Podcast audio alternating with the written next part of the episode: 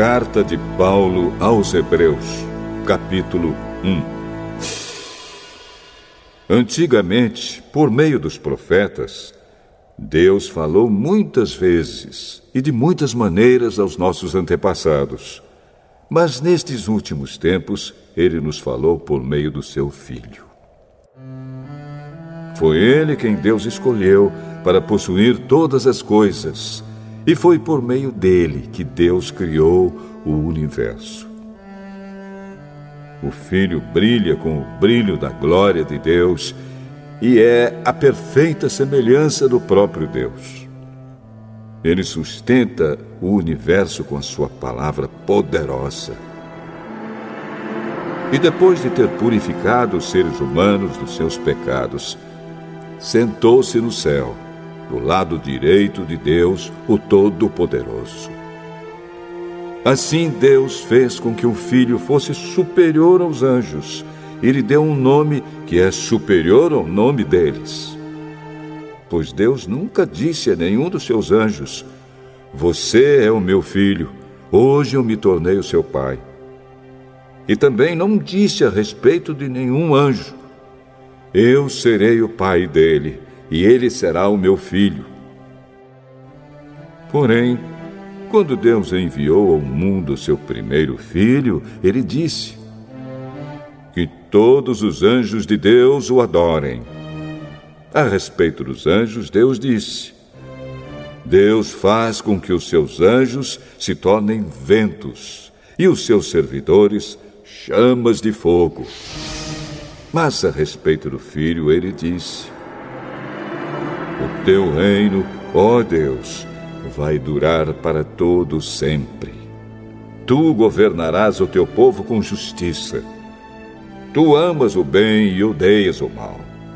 Foi por isso que Deus, o teu Deus, te escolheu e te deu a alegria de receber uma honra muito maior do que a dos teus companheiros. E as Escrituras também dizem: Tu, Senhor, no começo criaste a terra e com as tuas próprias mãos fizeste os céus. A terra e o céu vão acabar mas tu viverás para sempre.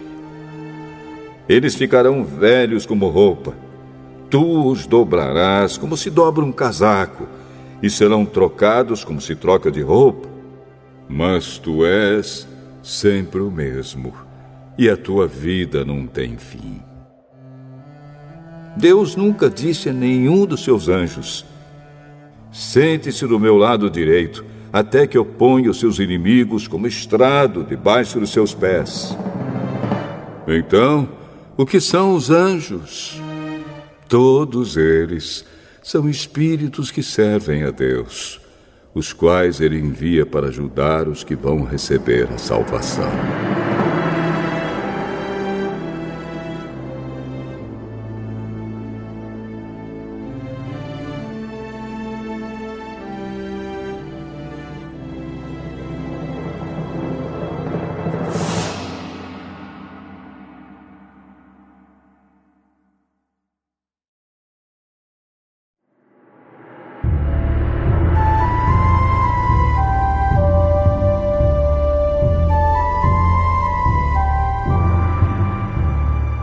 Hebreus, capítulo 2 Por isso devemos prestar mais atenção nas verdades que temos ouvido para não nos desviarmos delas. Não há dúvida de que a mensagem que foi dada por meio dos anjos é verdadeira. E aqueles que não a seguiram nem foram obedientes a ela receberam o castigo que mereciam. Sendo assim, como é que nós escaparemos do castigo se desprezarmos uma salvação tão grande?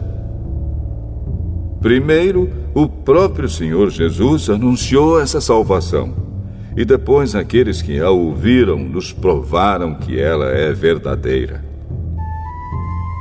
Ao mesmo tempo, por meio de sinais de poder, maravilhas e muitos tipos de milagres, Deus confirmou o testemunho deles e, de acordo com sua vontade, distribuiu também os dons do Espírito Santo. Pois Deus não deu aos anjos o poder de governar o mundo novo que está por vir, o mundo do qual estamos falando. Pelo contrário, em alguma parte das Escrituras Sagradas, alguém afirma que é um simples ser humano, ó Deus, para que penses nele. Que é o ser mortal para que te preocupes com ele. Tu o colocaste por pouco tempo em posição inferior à dos anjos. Tu lhe deste a glória e a honra de um rei e puseste todas as coisas debaixo do domínio dele. Quando se diz que Deus pôs todas as coisas debaixo do domínio dele, isso quer dizer que nada ficou de fora. Porém, não vemos o ser humano governando hoje todas as coisas. Mas nós vemos Jesus fazendo isso. Por um pouco de tempo, ele foi colocado em posição inferior à dos anjos, para que, pela graça de Deus, ele morresse por todas as pessoas. Agora nós o vemos coroado de glória e de honra por causa da morte que ele sofreu. Pois Deus, que cria e sustenta todas as coisas, fez o que era apropriado e tornou Jesus perfeito por meio do sofrimento. Deus fez isso a fim de que muitos, isto é, os seus filhos, tomassem parte na glória de Jesus. Pois é Jesus quem os guia para a salvação. Jesus purifica as pessoas dos seus pecados, e todos, tanto ele como os que são purificados, têm o mesmo Pai. É por isso que Jesus não se envergonha de chamá-los de irmãos. Como ele diz: Oh Deus, eu falarei a respeito de ti aos meus irmãos e te louvarei na reunião do povo. Diz também: Eu confiarei nele. E diz ainda: Aqui estou eu com os filhos que Deus me deu. Os filhos, como ele os chama, são pessoas de carne e sangue.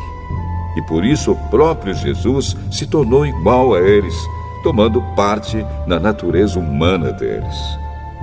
Ele fez isso para que, por meio da sua morte, pudesse destruir o diabo que tem poder sobre a morte. E também para libertar os que foram escravos toda a sua vida por causa do medo da morte. É claro que ele não veio para ajudar os anjos. Em vez disso, como dizem as Escrituras, ele ajuda os descendentes de Abraão. Isso quer dizer que foi preciso que Jesus se tornasse em tudo igual aos seus irmãos, a fim de ser o grande sacerdote deles, bondoso e fiel no seu serviço a Deus, para que os pecados do povo fossem perdoados. E agora Jesus pode ajudar os que são tentados pois ele mesmo foi tentado e sofreu.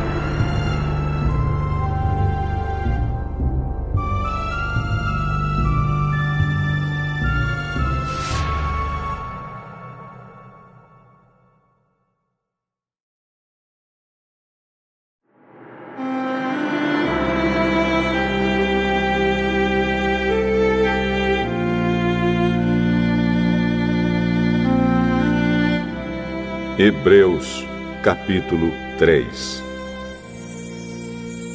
Meus irmãos na fé, vocês que também foram chamados por Deus, olhem para Jesus, que Deus enviou para ser o grande sacerdote da fé que professamos. Pois ele foi fiel a Deus, que o escolheu para esse serviço, assim como Moisés foi fiel no seu trabalho em toda a casa de Deus. Assim como a pessoa que constrói uma casa é mais importante do que a casa, assim também Jesus é mais importante do que Moisés. Uma casa tem de ser construída por alguém, mas Deus é o construtor de tudo o que existe. E Moisés foi um servo fiel no seu trabalho na casa de Deus e falou das coisas que Deus ia dizer no futuro. Mas Cristo é fiel como filho que dirige a casa de Deus. E nós seremos a sua casa se conservarmos a nossa coragem e a nossa confiança naquilo que esperamos. Por isso, como diz o Espírito Santo, se hoje vocês ouvirem a voz de Deus, não sejam teimosos como foram os seus antepassados, quando se revoltaram contra ele no dia em que eles o puseram à prova no deserto. Ali os antepassados de vocês me desafiaram e me puseram à prova, embora eles tivessem visto o que eu fiz durante 40 anos. Por isso fiquei irritado com aquela gente e disse: eles são gente de coração perverso e não querem obedecer aos meus mandamentos. Eu fiquei irado e fiz este juramento. Eles nunca entrarão na terra prometida, onde eu lhes teria dado descanso.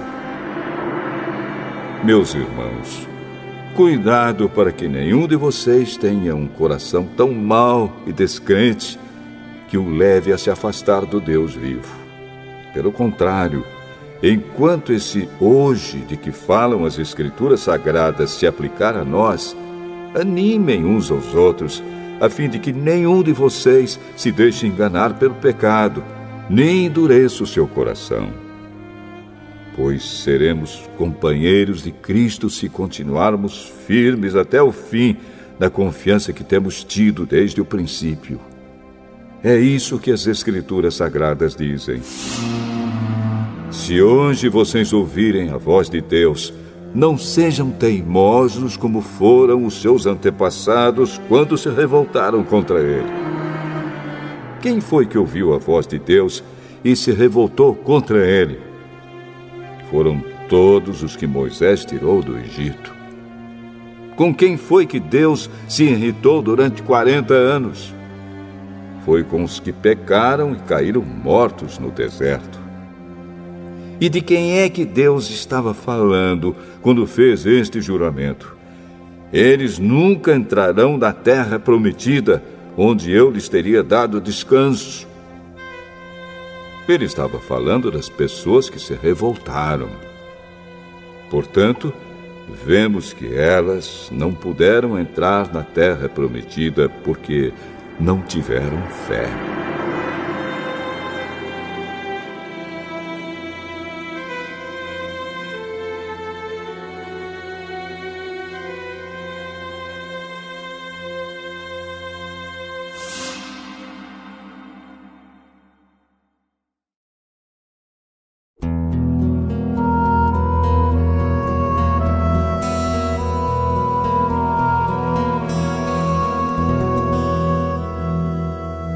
Hebreus, capítulo 4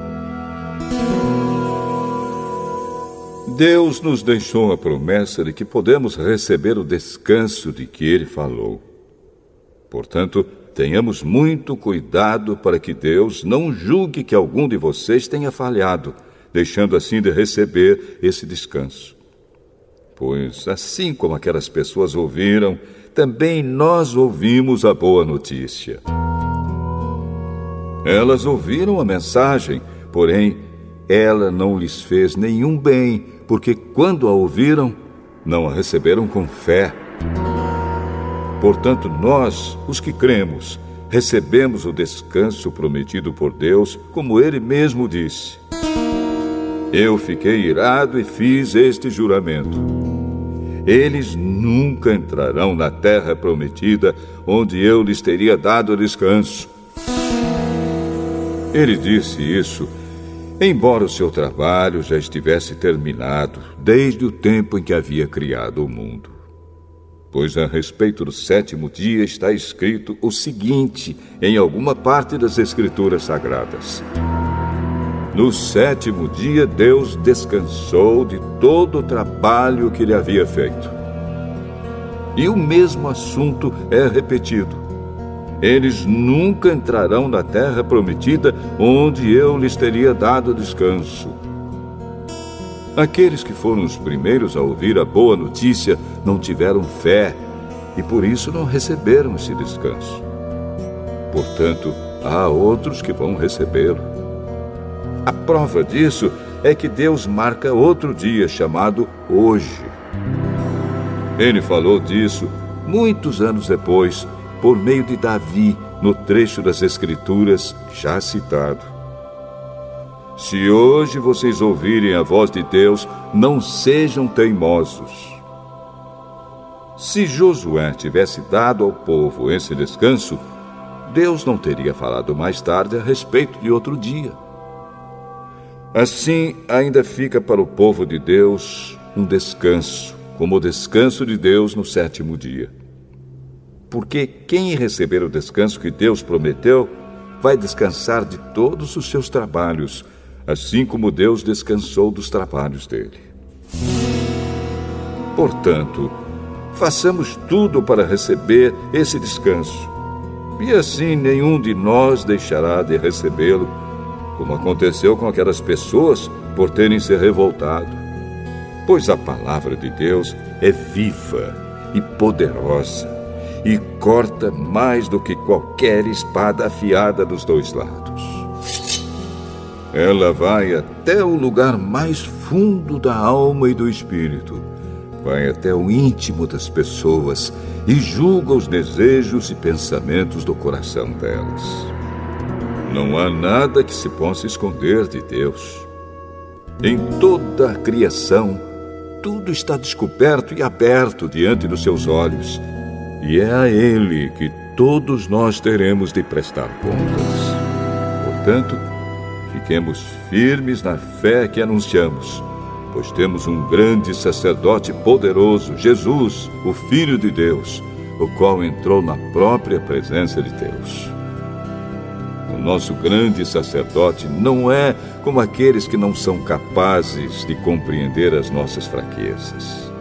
Pelo contrário, temos um grande sacerdote que foi tentado do mesmo modo que nós, mas não pecou.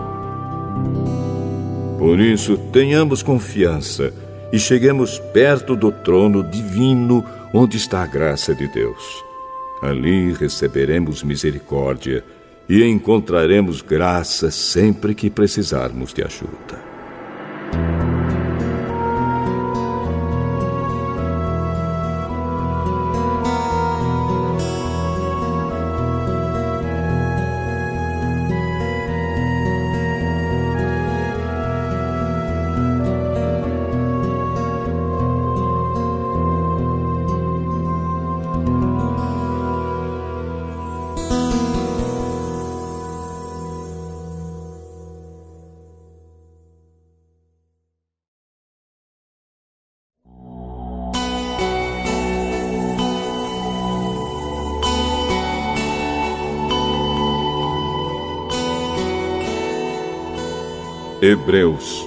Capítulo 5 Cada grande sacerdote é escolhido entre os homens e nomeado para servir a Deus em favor do povo, apresentando a Deus ofertas e sacrifícios pelos pecados. Como ele próprio tem as suas fraquezas, pode ter paciência com os ignorantes e com os que cometem erros e porque ele mesmo é fraco, precisa oferecer sacrifícios não somente pelos pecados do povo, mas também pelos seus próprios pecados. Ninguém escolhe para si mesmo a honra de ser grande sacerdote. É somente pela vontade de Deus que um homem é chamado para ser grande sacerdote, como aconteceu com Arão. Assim também Cristo não tomou para si mesmo a honra de ser grande sacerdote. Foi Deus quem lhe deu essa honra, pois lhe disse: Você é o meu filho. Hoje eu me tornei o seu pai. Em outro lugar das Escrituras Sagradas, ele também disse: Você será sacerdote para sempre na ordem do sacerdócio de Melquisedeque. Durante a sua vida aqui na terra, Cristo, em voz alta e com lágrimas, fez orações e súplicas a Deus que o podia salvar da morte. E as suas orações foram atendidas porque ele era dedicado a Deus. Embora fosse o Filho de Deus, ele aprendeu, por meio dos seus sofrimentos, a ser obediente. E depois de ser aperfeiçoado, ele se tornou a fonte da salvação eterna para todos os que lhe obedecem. E Deus o nomeou grande sacerdote na ordem do sacerdócio de Melquisedeque. Temos muito o que dizer a respeito desse assunto, mas por que vocês custam a entender as coisas? É difícil explicá-las. Depois de tanto tempo, vocês já deviam ser mestres, mas ainda precisam de alguém que lhes ensine as primeiras lições dos ensinamentos de Deus. Em vez de alimento sólido, vocês ainda precisam de leite. E quem precisa de leite ainda é criança e não tem nenhuma experiência para saber o que está certo ou errado. Porém, a comida dos adultos é sólida, pois eles, pela prática, sabem a diferença entre o que é bom e o que é mal.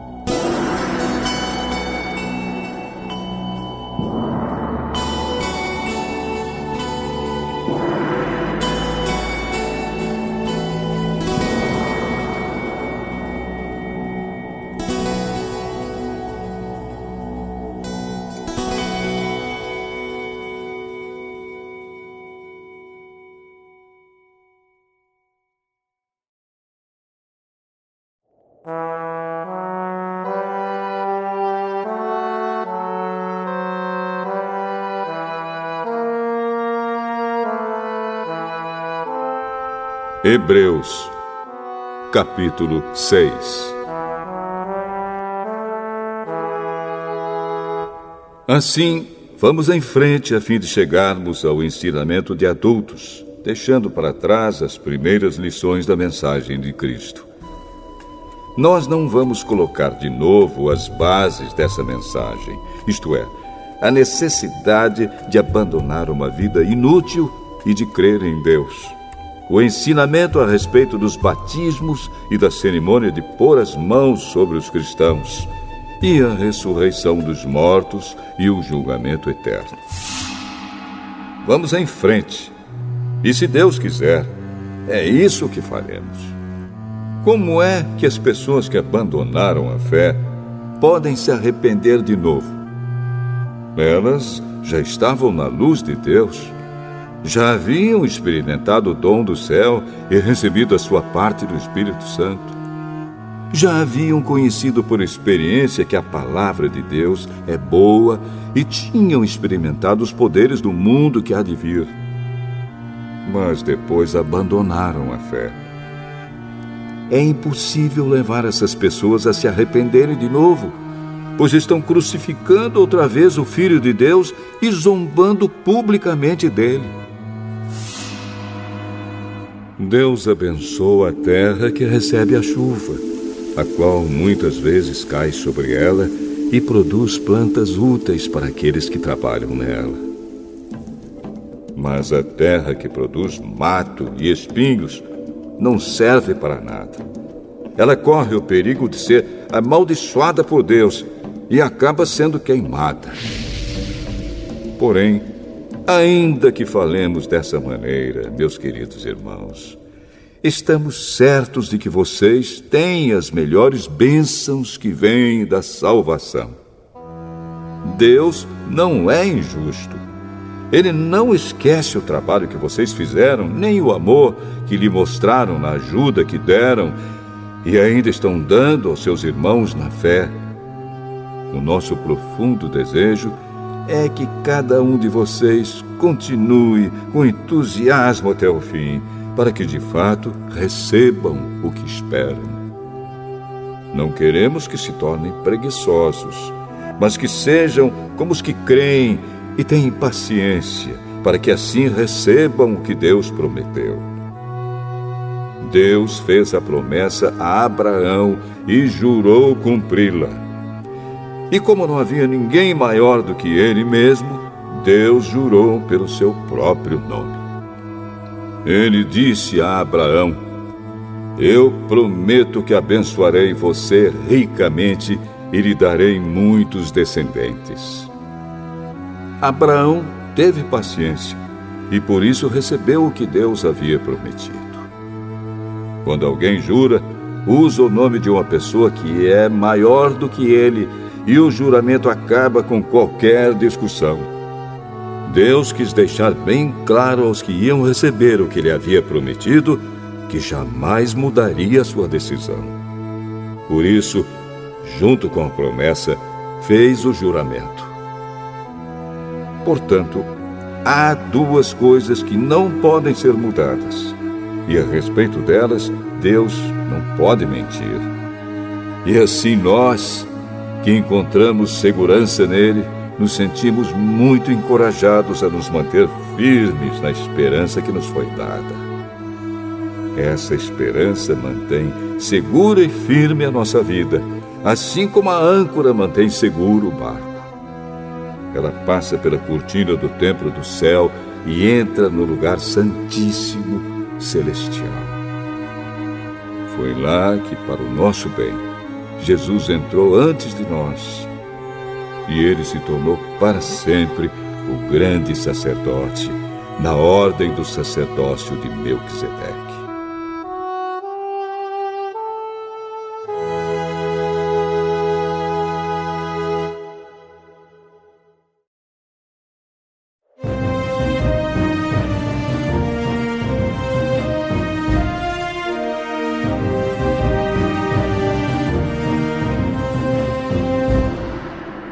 Hebreus, capítulo 7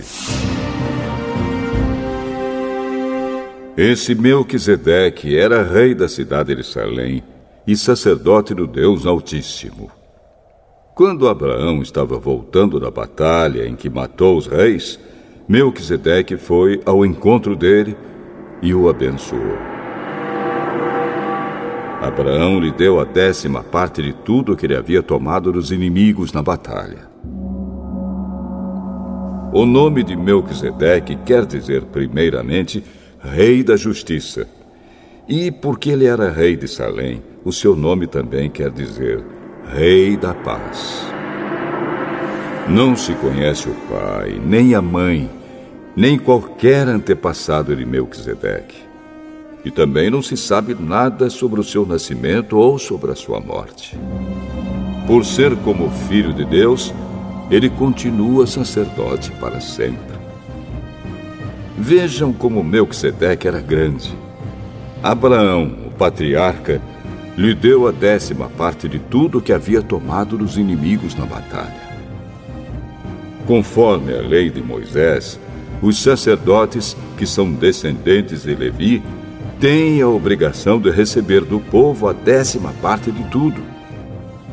Eles recebem dos seus próprios patrícios, embora estes também sejam descendentes de Abraão. Melquisedeque não era descendente de Levi, mas recebeu a décima parte daquilo que Abraão havia tomado na batalha e o abençoou.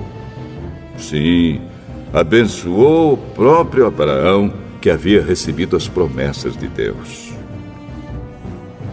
Não há dúvida de que aquele que abençoa é mais importante do que aquele que é abençoado. No caso dos sacerdotes, a décima parte é recebida por homens que um dia vão morrer. Mas, no caso de Melquisedeque, como dizem as Escrituras Sagradas, a décima parte foi recebida por alguém que continua vivo. Portanto, quando Abraão pagou a décima parte, Levi, cujos descendentes recebem a décima parte, também pagou. Pois Levi não tinha nascido, e por assim dizer, ainda estava no corpo do seu antepassado Abraão quando este se encontrou com Melquisedeque. A lei que o povo de Israel recebeu se baseava no sacerdócio dos levitas. Ora, se o trabalho dos sacerdotes levitas tivesse sido perfeito, não haveria necessidade de aparecer outro tipo de sacerdote da ordem do sacerdócio de Melquisedeque e não da ordem de Arão. Pois quando se muda o sacerdócio, a lei também precisa ser mudada. E o nosso Senhor Jesus, a respeito de quem são ditas essas coisas, pertencia a outra tribo. E nenhum membro dessa tribo jamais serviu como sacerdote. É sabido que, por nascimento, Jesus, o nosso Senhor, pertencia à tribo de Judá. E Moisés não disse nada dessa tribo quando falou a respeito de sacerdotes. E tudo isso se torna bem mais claro, pois surgiu um sacerdote diferente, parecido com Melquisedeque. Ele não foi feito sacerdote pelas leis ou regras humanas, porém se tornou sacerdote por meio do poder de uma vida que não tem fim. Porque as Escrituras Sagradas dizem: Você será sacerdote para sempre na ordem do sacerdócio de Melquisedeque. Assim a regra antiga foi anulada porque era fraca e inútil. Pois a lei não podia aperfeiçoar nada. Mas agora, Deus nos deu uma esperança melhor, por meio da qual chegamos perto dele. Além disso, há o juramento de Deus não houve juramento quando os outros se tornaram sacerdotes. Porém, houve juramento quando Jesus se tornou sacerdote, pois Deus lhe disse: O Senhor jurou e não voltará atrás. Ele disse: Você será sacerdote para sempre. Portanto, essa diferença também faz com que Jesus seja a garantia de uma aliança melhor há ainda outra diferença. Os outros sacerdotes foram muitos porque morriam e não podiam continuar o seu trabalho. Mas Jesus vive para sempre e o seu sacerdócio não passa para ninguém.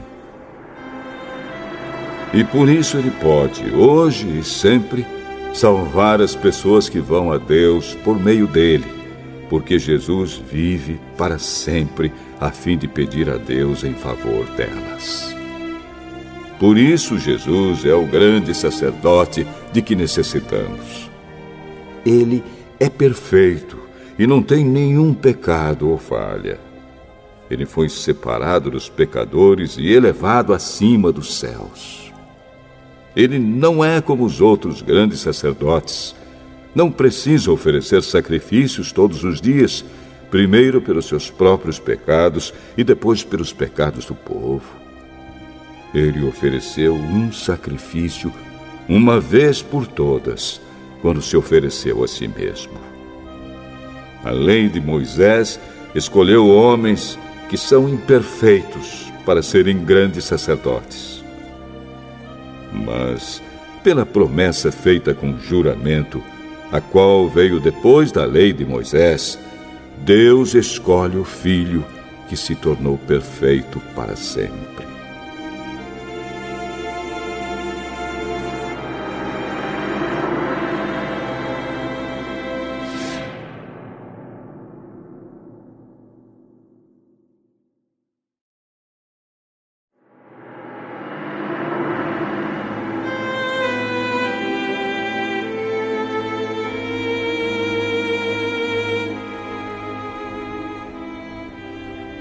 Hebreus, capítulo 8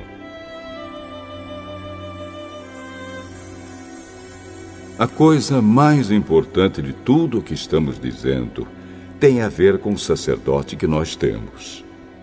Ele é o grande sacerdote que está sentado no céu, do lado direito do trono de Deus, o Todo-Poderoso. Ele faz o seu serviço no lugar santíssimo na verdadeira tenda que foi armada pelo Senhor e não por seres humanos. Todo grande sacerdote é escolhido para apresentar a Deus as ofertas e os sacrifícios de animais. E por isso, é necessário que o nosso grande sacerdote tenha também alguma coisa para oferecer. Se ele estivesse na terra, não seria sacerdote, pois existem sacerdotes que apresentam as ofertas de acordo com a lei de Moisés. O trabalho que esses sacerdotes fazem é, de fato, somente uma cópia e uma sombra do que está no céu. Foi isso que aconteceu quando Deus falou com Moisés. Quando Moisés estava para construir a tenda, Deus disse: Tenha cuidado para fazer tudo de acordo com o modelo que eu lhe mostrei no monte. Mas, de fato, Jesus foi encarregado de um serviço sacerdotal que é superior ao dos sacerdotes pois a aliança que ele conseguiu é melhor, porque ela se baseia em promessas de coisas melhores. Pois, se a primeira aliança tivesse sido perfeita, não seria necessária uma nova aliança. Mas Deus vê que o seu povo é culpado e diz: Está chegando o tempo, diz o Senhor, em que farei uma nova aliança com o povo de Israel e com o povo de Judá. Essa aliança não será como aquela que eu fiz com os antepassados deles, no dia em que os peguei pela mão e os tirei da terra do Egito. Não foram fiéis à aliança que fiz com eles, e por isso, diz o Senhor, eu os desprezei. Quando esse tempo chegar, diz o Senhor, farei com o povo de Israel esta aliança. Eu porei as minhas leis na mente deles e no coração deles as escreverei. Eu serei o Deus deles e eles serão o meu povo. Ninguém vai precisar ensinar o seu patrício nem o seu parente, dizendo: Procure conhecer o Senhor porque todos me conhecerão, tanto as pessoas mais humildes como as mais importantes. Pois eu perdoarei os seus pecados e nunca mais lembrarei das suas maldades. E, quando Deus fala da nova aliança, é porque ele já tornou velha a primeira. E o que está ficando velho e gasto vai desaparecer logo.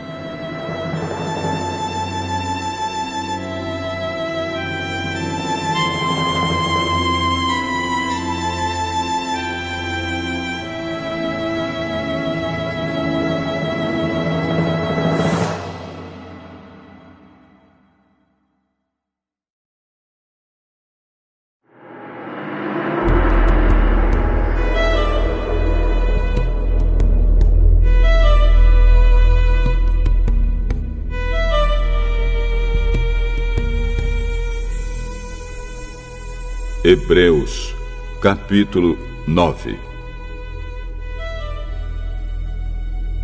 A primeira aliança tinha leis sobre adoração e tinha também um santuário construído por seres humanos onde se adorava a Deus. Foi armada uma tenda dividida em duas partes. Na parte da frente, chamada Lugar Santo, ficavam o candelabro e a mesa com os pães oferecidos a Deus. Atrás da segunda cortina ficava a parte que era chamada de Lugar Santíssimo. Ali estava colocado o altar de ouro, onde era queimado o incenso, e também estava colocada a arca da aliança, toda coberta de ouro. Dentro da arca estavam a vasilha de ouro com o maná, o bastão de Arão, do qual tinham saído brotos, e as duas placas de pedra com os mandamentos escritos nelas. Em cima da arca, representando a presença divina, estavam os querubins, com as suas asas abertas sobre o lugar onde os pecados eram perdoados. Mas agora não é o momento de explicar os detalhes dessas coisas. Depois de tudo isso ter sido preparado, os sacerdotes entram todos os dias na parte da frente da tenda, que é o lugar santo, para cumprir os seus deveres religiosos. Mas somente o grande sacerdote entra na parte de trás, que é o lugar santíssimo, e isso apenas uma vez por ano. Ele oferece a Deus o sangue de animais em favor de si mesmo e também pelos pecados que o povo cometeu sem saber que estava pecando. Por meio disso tudo, o Espírito Santo nos ensina de modo bem claro que a entrada para o lugar santíssimo ainda não foi aberta enquanto a parte da frente, que é o lugar santo, continuar sendo usada. Isso é um símbolo para hoje. Quer dizer que as ofertas e os sacrifícios de animais oferecidos a Deus não tornam perfeito o coração das pessoas que o adoram. Essas ofertas e sacrifícios têm a ver somente com comida, com bebida e com várias cerimônias de purificação. São regras externas que têm valor somente até que Deus renove todas as coisas. Mas Cristo veio como o grande sacerdote das coisas boas que já estão aqui. A tenda em que ele serve é melhor e mais perfeita e não foi construída por seres humanos, isto é, não é deste mundo. Quando Cristo veio e entrou uma vez por todas no lugar santíssimo, ele não levou consigo sangue de bodes ou de bezerros para oferecer como sacrifício. Pelo contrário, ele ofereceu o seu próprio sangue e conseguiu para nós a salvação eterna. O sangue de bodes e de touros e as cinzas da bezerra queimada são espalhados sobre as pessoas impuras e elas ficam purificadas por fora. Se isso é assim, imagine então quanto maior ainda é o poder do sangue de Cristo. Por meio do Espírito eterno, ele se ofereceu a si mesmo a Deus como sacrifício sem defeito. E o seu sangue nos purifica por dentro, tirando as nossas culpas. Assim podemos servir ao Deus vivo, pois já não praticamos cerimônias que não valem nada. Portanto, é Cristo quem consegue fazer uma nova aliança para que os que foram chamados por Deus possam receber as bênçãos eternas que o próprio Deus prometeu. Isso pode ser feito porque houve uma morte que livrou as pessoas dos pecados que praticaram enquanto a primeira aliança estava em vigor. Onde há um testamento, é necessário provar que a pessoa que o fez já morreu pois o testamento não vale nada enquanto estiver vivo quem o fez. Só depois da morte dessa pessoa é que o testamento tem valor. É por isso que a primeira aliança entrou em vigor somente com o uso do sangue de animais. Em primeiro lugar, Moisés anunciou ao povo todos os mandamentos conforme estavam na lei. Depois pegou o sangue dos bezerros e dos bodes, misturou com água e borrifou o livro da lei e todo o povo, usando lã tingida de vermelho e sopo. Então disse: Este é o sangue que sela a aliança que Deus mandou vocês obedecerem. Da mesma forma, Moisés também borrifou sangue sobre a tenda e sobre todos os objetos usados na adoração.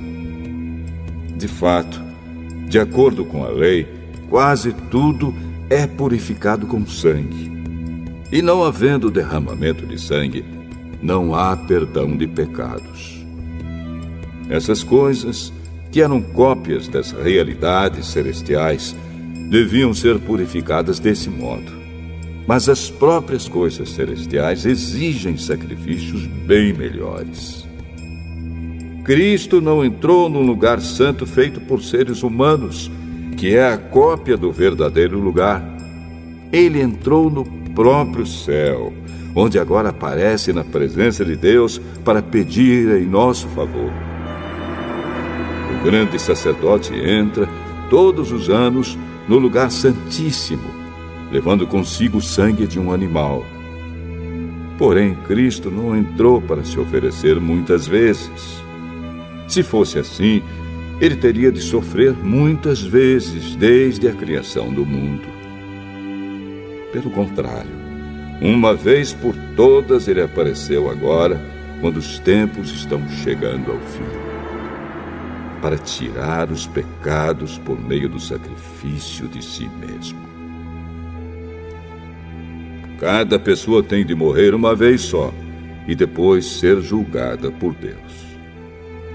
Assim também Cristo foi oferecido uma só vez em sacrifício para tirar os pecados de muitas pessoas. Depois ele aparecerá pela segunda vez, não para tirar pecados, mas para salvar as pessoas que estão esperando por ele.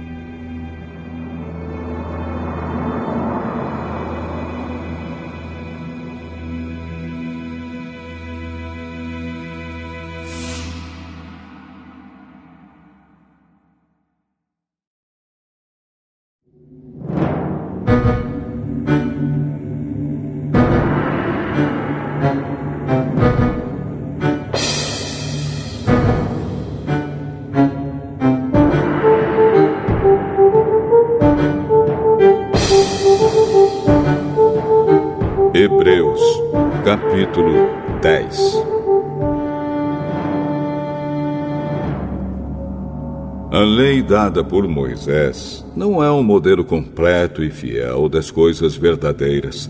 É apenas uma sombra das coisas boas que estão para vir. Os mesmos sacrifícios são oferecidos sempre, ano após ano. Portanto, como pode a lei, por meio desses sacrifícios, aperfeiçoar as pessoas que chegam perto de Deus? Se as pessoas que adoram a Deus tivessem sido purificadas dos seus pecados, não se sentiriam mais culpadas de nenhum pecado e todos os sacrifícios terminariam. Em vez disso, esses sacrifícios, realizados ano após ano, servem para fazer com que as pessoas lembrem dos seus pecados pois o sangue de touros e de bodes não pode, de modo nenhum, tirar os pecados de ninguém. Por isso, Cristo, ao entrar no mundo, disse: Tu, ó Deus, não queres animais oferecidos em sacrifícios, nem ofertas de cereais, mas preparaste um corpo para mim. Não te agradam as ofertas de animais queimados inteiros no altar, nem os sacrifícios oferecidos para tirar pecados. Então eu disse: Estou aqui, ó Deus. Venho fazer a tua vontade, assim como está escrito a meu respeito no livro da lei. Primeiro ele disse: Tu não queres sacrifícios ou ofertas de animais e não te agradam as ofertas dos animais queimados inteiros no altar, nem os sacrifícios oferecidos para tirar pecados. Ele disse isso, embora todos os sacrifícios sejam oferecidos de acordo com a lei. Depois ele disse: Estou aqui, ó Deus, para fazer a tua vontade. Assim Deus acabou com todos os antigos sacrifícios e pôs no lugar deles o sacrifício de Cristo. E porque Jesus Cristo fez o que Deus quis, nós somos purificados do pecado pela oferta que ele fez, uma vez por todas, do seu próprio corpo. Todo sacerdote judeu cumpre todos os dias os seus deveres religiosos e oferece muitas vezes os mesmos sacrifícios, mas estes nunca poderão tirar pecados. Porém, Jesus Cristo ofereceu só um sacrifício para tirar pecados, uma oferta que vale para sempre, e depois sentou-se do lado direito de Deus. Ali, Jesus está esperando até que Deus ponha os seus inimigos como estrado debaixo dos pés dele. Assim, com um sacrifício só, ele aperfeiçoou para sempre os que são purificados do pecado. E o Espírito Santo também nos dá o seu testemunho sobre isso. Primeiro ele diz: Quando esse tempo chegar, diz o Senhor, eu farei com o povo de Israel esta aliança. Porei as minhas leis no coração deles e na mente deles as escreverei. Depois ele diz: Não lembrarei mais dos seus pecados nem das suas maldades. Assim, quando os pecados são perdoados, já não há mais necessidade de oferta para tirá-los. Por isso, irmãos, por causa da morte de Jesus na cruz, nós temos completa liberdade de entrar no lugar santíssimo. Por meio da cortina, isto é, por meio do seu próprio corpo, ele nos abriu um caminho novo e vivo. Nós temos um grande sacerdote para dirigir a casa de Deus. Portanto, cheguemos perto de Deus com um coração sincero e uma fé firme com a consciência limpa das nossas culpas e com o corpo lavado com a água pura. Guardemos firmemente a esperança da fé que professamos, pois podemos confiar que Deus cumprirá as suas promessas. Pensemos uns nos outros, a fim de ajudarmos todos a terem mais amor e a fazerem o bem. Não abandonemos, como alguns estão fazendo, o costume de assistir às nossas reuniões. Pelo contrário, animemos uns aos outros, e ainda mais agora que vocês veem que o dia está chegando. Pois, se continuarmos a pecar de propósito, depois de conhecer a verdade, já não há mais sacrifício que possa tirar os nossos pecados. Pelo contrário, Resta apenas o medo do que acontecerá. Medo do julgamento e do fogo violento que destruirá os que são contra Deus. Quem desobedece à lei de Moisés é condenado sem dó à morte, se for julgado culpado depois de ouvido o testemunho de duas pessoas, pelo menos. Então, o que será que vai acontecer? com os que desprezam o Filho de Deus e consideram como coisa sem valor o sangue da aliança de Deus que os purificou. E o que acontecerá com quem insulta o Espírito de Deus que o ama? Imaginem como será pior ainda o castigo que essa pessoa vai merecer.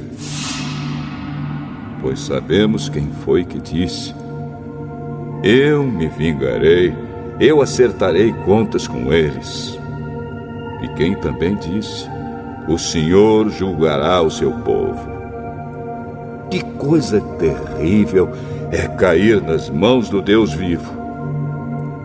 Lembrem do que aconteceu no passado. Naqueles dias, depois que a luz de Deus os iluminou, vocês sofreram muitas coisas mas não foram vencidos na luta. Alguns foram insultados e maltratados publicamente, e em outras ocasiões vocês estavam prontos para tomar parte no sofrimento dos que foram tratados assim.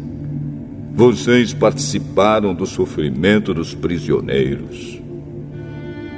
E quando tudo que vocês tinham foi tirado, vocês suportaram isso com alegria, porque sabiam que possuíam uma coisa muito melhor, que dura para sempre. Portanto, não percam a coragem, pois ela traz uma grande recompensa. Vocês precisam ter paciência para poder fazer a vontade de Deus e receber o que Ele promete. Pois, como Ele diz nas Escrituras Sagradas, um pouco mais de tempo, um pouco mesmo, e virá aquele que tem de vir. Ele não vai demorar. E todos aqueles que eu aceito terão fé em mim e viverão. Mas, se uma pessoa voltar atrás, eu não ficarei contente com ela. Nós não somos gente que volta atrás e se perde. Pelo contrário, temos fé e somos salvos.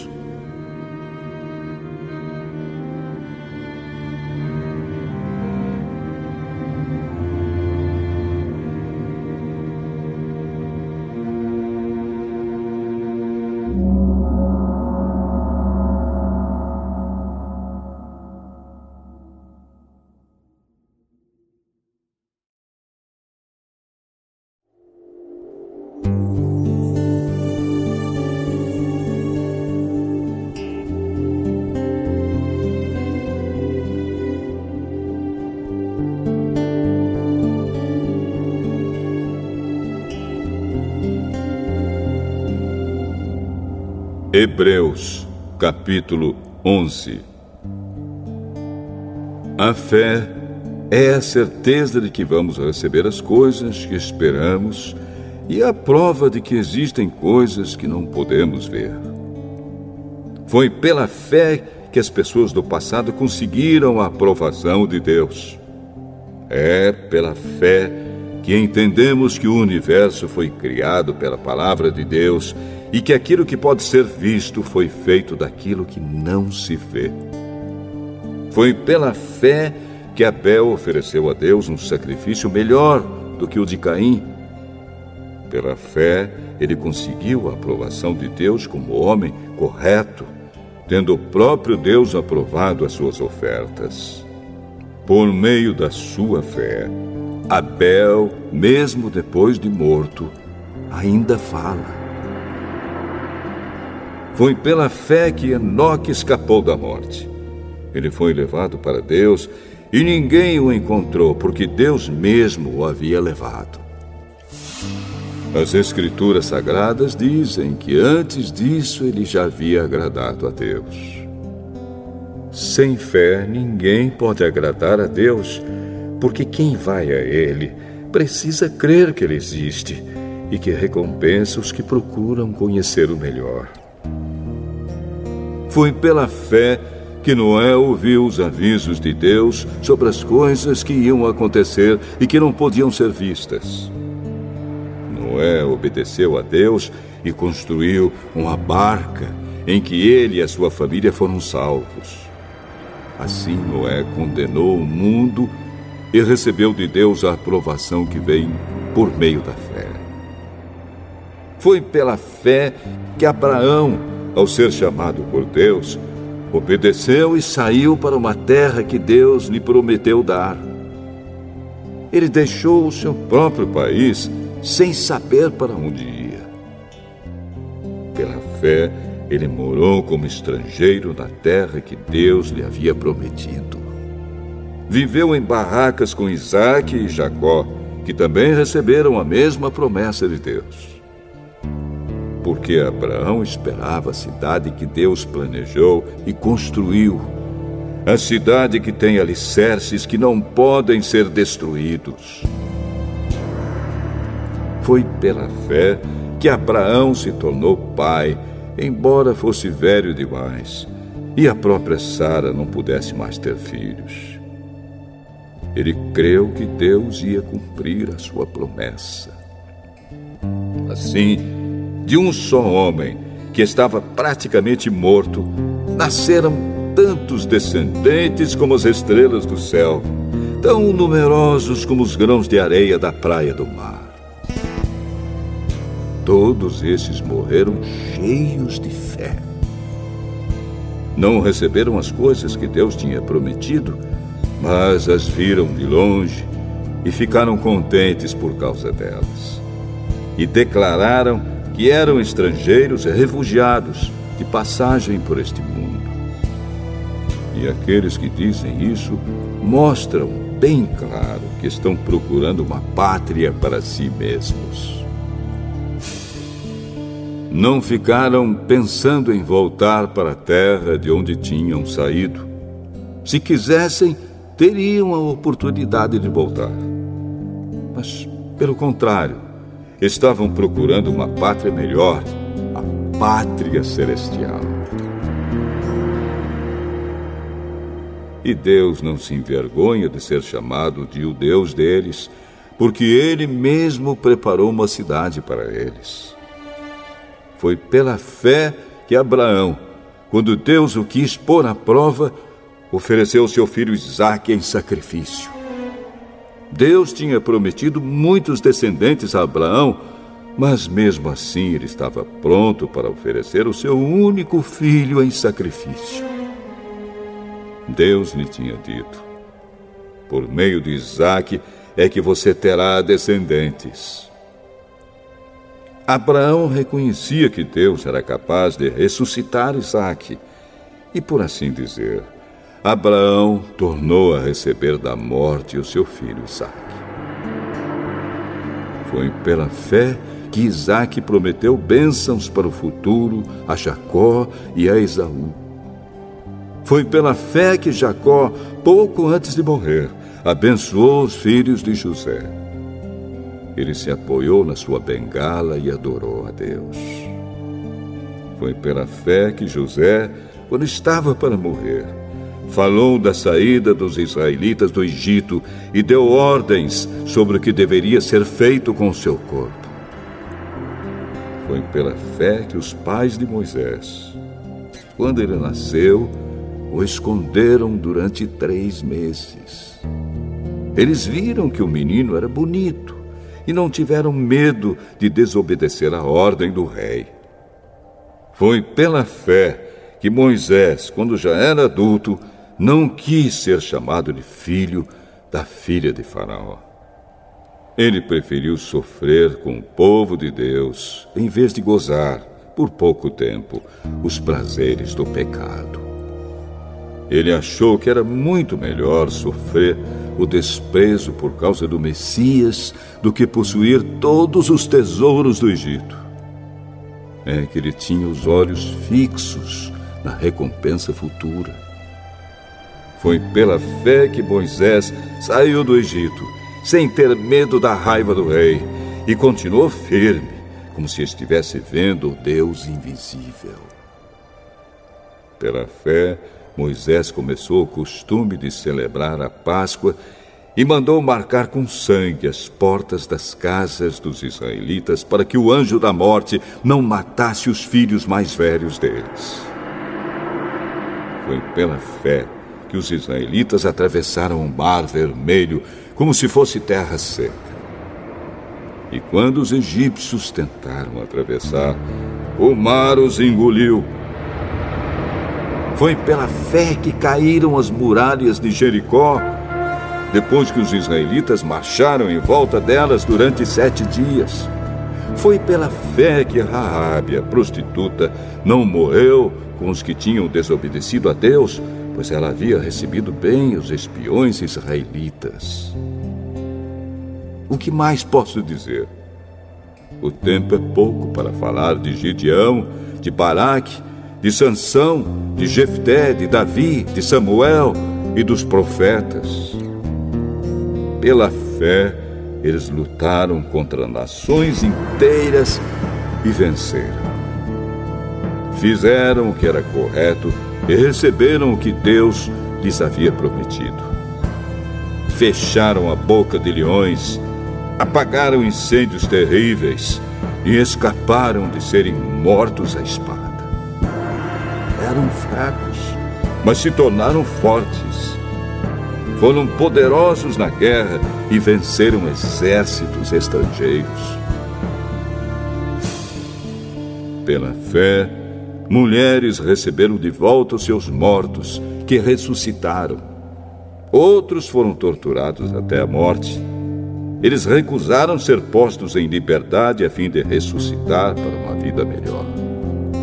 Alguns foram insultados e surrados, e outros acorrentados e jogados na cadeia. Outros foram mortos a pedradas, outros cerrados pelo meio, e outros mortos à espada. Andaram de um lado para outro vestidos de peles de ovelhas e de cabras, eram pobres, perseguidos e maltratados andaram como refugiados pelos desertos e montes vivendo em cavernas e em buracos na terra. O mundo não era digno deles. Porque creram, todas essas pessoas foram aprovadas por Deus, mas não receberam o que ele havia prometido. Pois Deus tinha preparado um plano ainda melhor para nós, a fim de que somente conosco elas fossem aperfeiçoadas.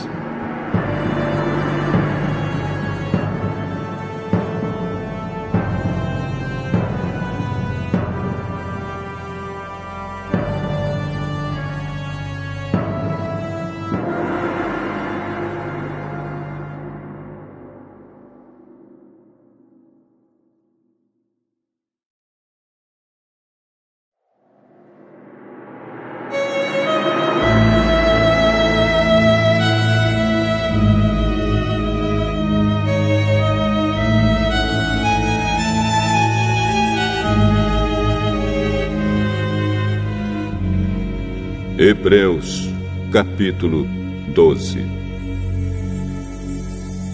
Assim, nós temos essa grande multidão de testemunhas ao nosso redor. Portanto, deixemos de lado tudo o que nos atrapalha e o pecado que se agarra firmemente em nós e continuemos a correr sem desanimar a corrida marcada para nós.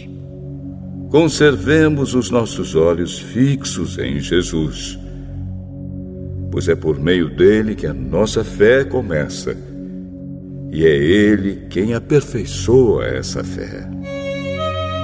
Ele não deixou que a cruz fizesse com que ele desistisse. Pelo contrário, por causa da alegria que lhe foi prometida, ele não se importou com a humilhação de morrer na cruz e agora está sentado do lado direito do trono de Deus.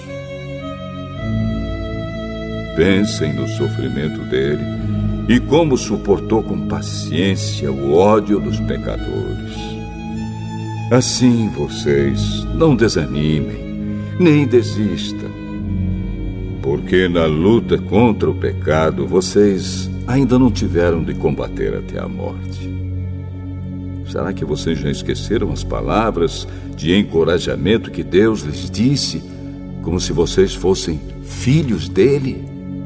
Pois ele disse: Preste atenção, meu filho, quando o Senhor o castiga, e não se desanime quando ele o repreende. Pois o Senhor corrige quem ele ama e castiga quem ele aceita como filho. Suportem o sofrimento com paciência, como se fosse um castigo dado por um pai, pois o sofrimento de vocês mostra que Deus os está tratando como seus filhos. Será que existe algum filho que nunca foi corrigido pelo pai? Se vocês não são corrigidos, como acontece com todos os filhos de Deus, então não são filhos de verdade mas filhos ilegítimos. No caso dos nossos pais humanos, eles nos corrigiam e nós os respeitávamos. Então devemos obedecer muito mais ainda ao nosso Pai Celestial, e assim viveremos. Os nossos pais humanos nos corrigiam durante pouco tempo, pois achavam que isso era certo mas Deus nos corrige para o nosso próprio bem, para que participemos da sua santidade. Quando somos corrigidos, isso no momento nos parece motivo de tristeza e não de alegria. Porém, mais tarde, os que foram corrigidos recebem como recompensa uma vida correta e de paz. Portanto, Levantem suas mãos cansadas e fortaleçam os seus joelhos enfraquecidos. Andem por caminhos aplanados, para que o pé aleijado não manque, mas seja curado. Procurem ter paz com todos e se esforcem para viver uma vida completamente dedicada ao Senhor, pois sem isso ninguém o verá Tomem cuidado para que ninguém abandone a graça de Deus. Cuidado para que ninguém se torne como uma planta amarga que cresce e prejudica muita gente com o seu veneno. E tomem cuidado também para que ninguém se torne imoral ou perca o respeito pelas coisas sagradas, como Esaú, que por causa de um prato de comida vendeu seus direitos de filho mais velho. Como vocês sabem, depois ele quis receber a bênção do seu pai. Mas foi rejeitado porque não encontrou um modo de mudar o que havia feito, embora procurasse fazer isso até mesmo com lágrimas. Vocês não foram como o povo de Israel. Vocês não chegaram perto de alguma coisa que se pode tocar, como o Monte Sinai com seu fogo destruidor, a escuridão e as trevas, a tempestade, o barulho de trombeta e o som de uma voz. Quando os israelitas ouviram a voz, pediram que ela não dissesse mais nada, pois eles não podiam suportar a ordem que dizia: até um animal, se tocar o monte, deverá ser morto a pedradas. O que estavam vendo era tão terrível que Moisés disse: Estou tremendo de medo. Pelo contrário, vocês chegaram ao Monte Sião e à cidade do Deus vivo, a Jerusalém celestial com seus milhares de anjos. Vocês chegaram à reunião alegre dos filhos mais velhos de Deus, isto é, daqueles que têm o nome deles escrito no céu. Vocês chegaram até Deus, que é o juiz de todos, e chegaram também aos espíritos dos que são corretos e que foram aperfeiçoados. Vocês chegaram até Jesus, que fez a nova aliança e que borrifou o sangue que fala de coisas muito melhores do que o sangue de Abel. Portanto, tenham cuidado e não recusem ouvir aquele que fala. Aqueles que recusaram ouvir a pessoa que entregou a mensagem divina na terra não puderam escapar. Por isso, muito menos escaparemos nós se rejeitarmos aquele que lá do céu nos fala. Naquele tempo, a voz de Deus fez com que a terra estremecesse. Mas agora ele prometeu isto: Mais uma vez farei com que trema não somente a terra, mas também o céu. As palavras mais uma vez mostram bem que as coisas criadas serão abaladas e mudadas para que as que não podem ser abaladas continuem como estão. Por isso, sejamos agradecidos, pois já recebemos um reino que não pode ser abalado. Sejamos agradecidos e adoremos a Deus de um modo que o agrade, com respeito e temor. Porque, na verdade, o nosso Deus é um fogo destruidor.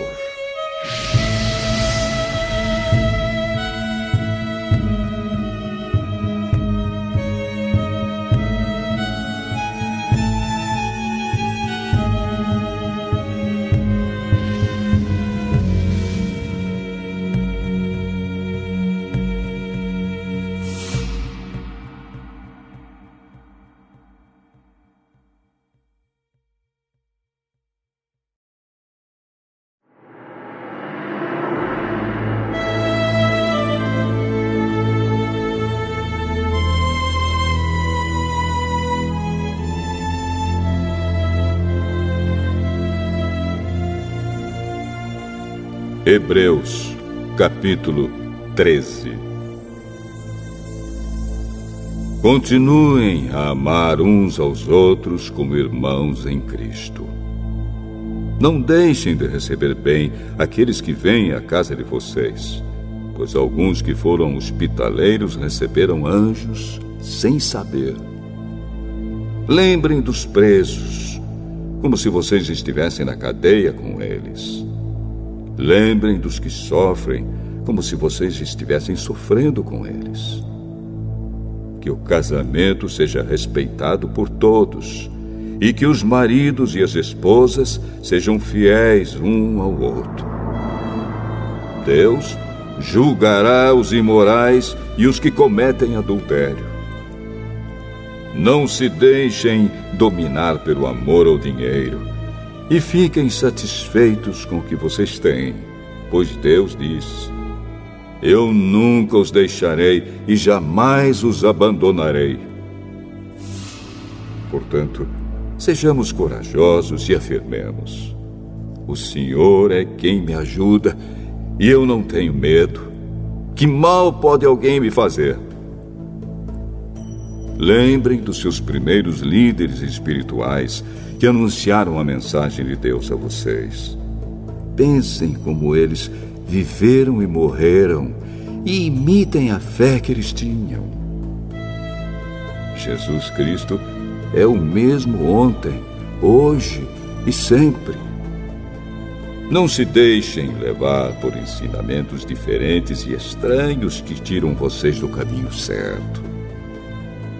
É bom sermos espiritualmente fortes por meio da graça de Deus e não por meio da obediência a regras sobre alimentos.